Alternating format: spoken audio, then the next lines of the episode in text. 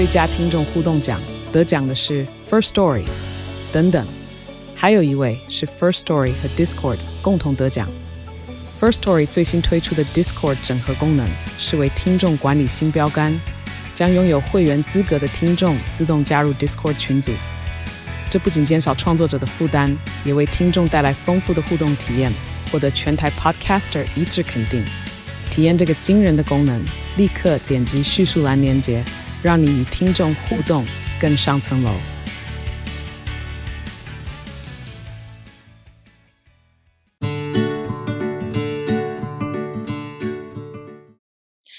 大家好，我是美貌与才华都没有，只懂星座的小鱼，很开心又在 Pocket 上面跟大家见面了。今天一样是快闪的专题，主要原因呢，就是有很多人都很喜欢看星座运势嘛，塔罗占卜啊，然后那个你知道紫微命盘什么的。那你也知道我本人在星座领域，AKA 星座界的汤水姐，以及人生实践家。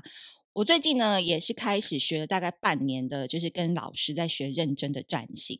然后我觉得每一次都可以从这个老师身上获得很多不同的灵感，以及对占星、星座、天文学的一些不同的一些观念。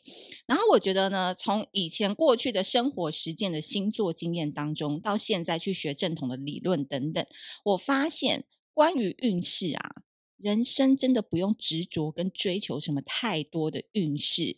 水逆来了，我们就接受它；水逆过了，我们就当天就去喝酒狂欢。这就是人生，高高低低，有起有伏。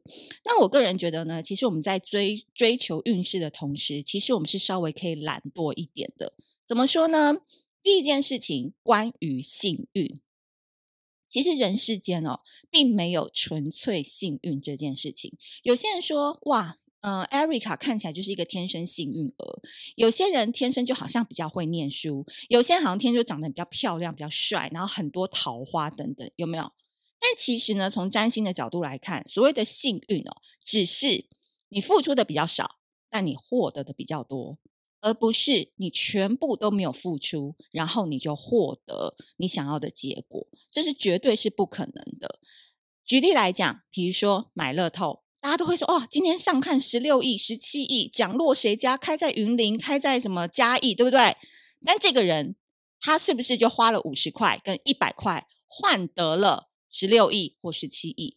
但是如果你只是在电视机前面划着手机，在那边羡慕人家获得头奖，却没有付出五十块或一百块去买乐透的人，那你凭什么？觉得哎，幸运儿都是天生的，那个人就是天生有带财命啊，什么食神命等等，没有这件事。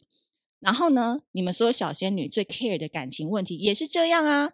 如果你们喜欢上一个 crush，喜欢上一个人，但是你只能站在旁边去看着他，然后去看着他每天的动态，看着他每天发的文，看着他每天的一颦一笑，但你却没有付出任何你对他心动的讯号的话。你怎么可能成为他爱情当中的幸运儿呢？因为你连付出这件事情都没有做到，所以啊，幸运这件事情大家就不用再执着了，就说啊，我天生就是命比较不好。天哪，我好像每次付出很多，然后都没有获得回报。在占星的这个理论当中，其实运势都是公平的。假设你在三十岁之前，你呢都觉得自己桃花很差，放心。你可能三十五岁之后就开始走中年运了，就开始可以玩鲜肉啊，玩年轻的女孩子啊，开始啊夜夜 dating 啊，这些哦都是很公平的，只是你能不能等到那个时候？有些人中途就放弃了嘛，就觉得啊，老子就是烂，我就是差，我就是没人爱，就会有一种那种负能量的一些思考。所以啊，不用再羡慕幸运儿了，幸运儿也是有付出的，只是他付出的少，获得的比较多。第二件事情呢，我觉得啊，占星跟运势啊，其实只是给懒人看的。真正努力的人根本不需要看运势。那你想说，小雨在讲什么？运势应该是普通人、努力的人、优秀人都可以看的吧？不不不不不，我跟你说，如果你像是什么摩羯座啊、处女座啊、天秤座啊、天蝎座啊这种人生对于有些东西是很追求，每一件事都要很努力的人，请你们可以放下看运势的执着了。因为啊，你如果事事很努力的话，你只要努力就好了，你不需要用运势来减少你的努力。其实啊，运势这种东西，它只是一个润滑剂。比如说，你知道你六月二十三号到七月五号之间，哎，金星入你的什么什么宫，什么什么位置，你这时候恋爱运特别好，所以你就可以放轻松，不用放很多心力在工作上。你在这期间，你就去减肥，你就去恋爱，你就去改变妆容，这时候事半功倍，就是那个能量就会比较强，所以你就可以紧紧松松、紧紧松松的去安排你的生活。但假设你每一件事情都要超努力，你每天就是要工作十二个小时，你就是要运动满八个小时，你就是整个人都很努力的人，你就不用啦，因为你根本就不知道什么叫做放松。所以所谓的运势呢，只是给偶尔想要偷懒、偶尔想要在那个期间加强自己的能量、加强自己的好运，然后不要太那么用力在某一件事情上的人看的。所以对于每一件事情都很努力的人来说，其实你要很努力，并没有对错，只是有风险。因为你可能会一直打错电话，努力错方向，但还怪怎么都没有人接。所以各位，你们要回到谈恋爱的例子，我每次最喜欢举谈恋爱的例子。如果你真的觉得这个人让你很累，你每一件事情都要在感情上很认真、很付出的去对待的他，我跟你讲，你就放弃吧。因为真正的正缘是完全不需要努力的。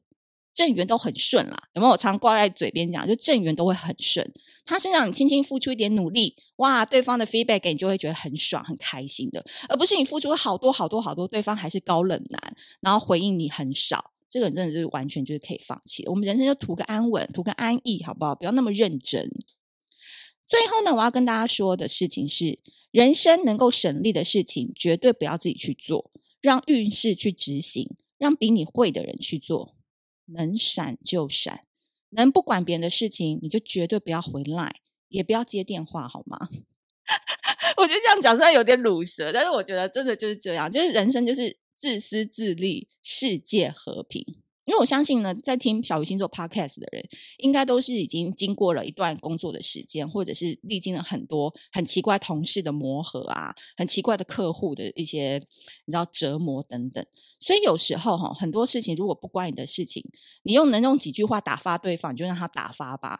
然后呢，如果能够下这个暧昧的功夫，你就好好下这暧昧的功夫，因为耍耍嘴皮子啊，回回来的讯息，能够让对方开心，愿意出来，何乐不为呢？还有。如果对方要买单的话，你绝对不要抢着买单，好不好？就让他表现，就让他去获得成就感。这些东西其实都是对方愿意为你付出的。你真的不用急着那么努力去表现自己。我很建议大家，在这看运势的同时，你就知道什么时候你可以懒惰，让运势去执行，带给你好运；什么时候你要认真一点，好好的去拼命，去认真的看待事情。剩下的时间。就拿去睡觉吧，因为睡觉真的会让人变得很好看，精神百倍，容光焕发。因为毕竟在这个年代，要好好睡觉都已经是一件很不容易的事情了，你何必还要那么苦恼、那么努力、那么认真的来让自己的生活很难过呢？所以啊，在这一集当中呢，我们七月二十号哈哈哈强行制入又来了。泽泽募资，我们的恋爱式牌卡，这次就要教你怎么样放松，怎么样让你做到最简单的方式，可是却可以获得更大的成长。所以大家一定要锁定七月二十号，泽泽在上面募资的恋爱是人生自救战斗卡。也希望下半年大家都可以用懒惰就可以获得很大的成果喽。好的，如果你喜欢这集的内容的话，记得在呃苹果 Pocket 上面给我们五星好评。那我们下次见，拜拜。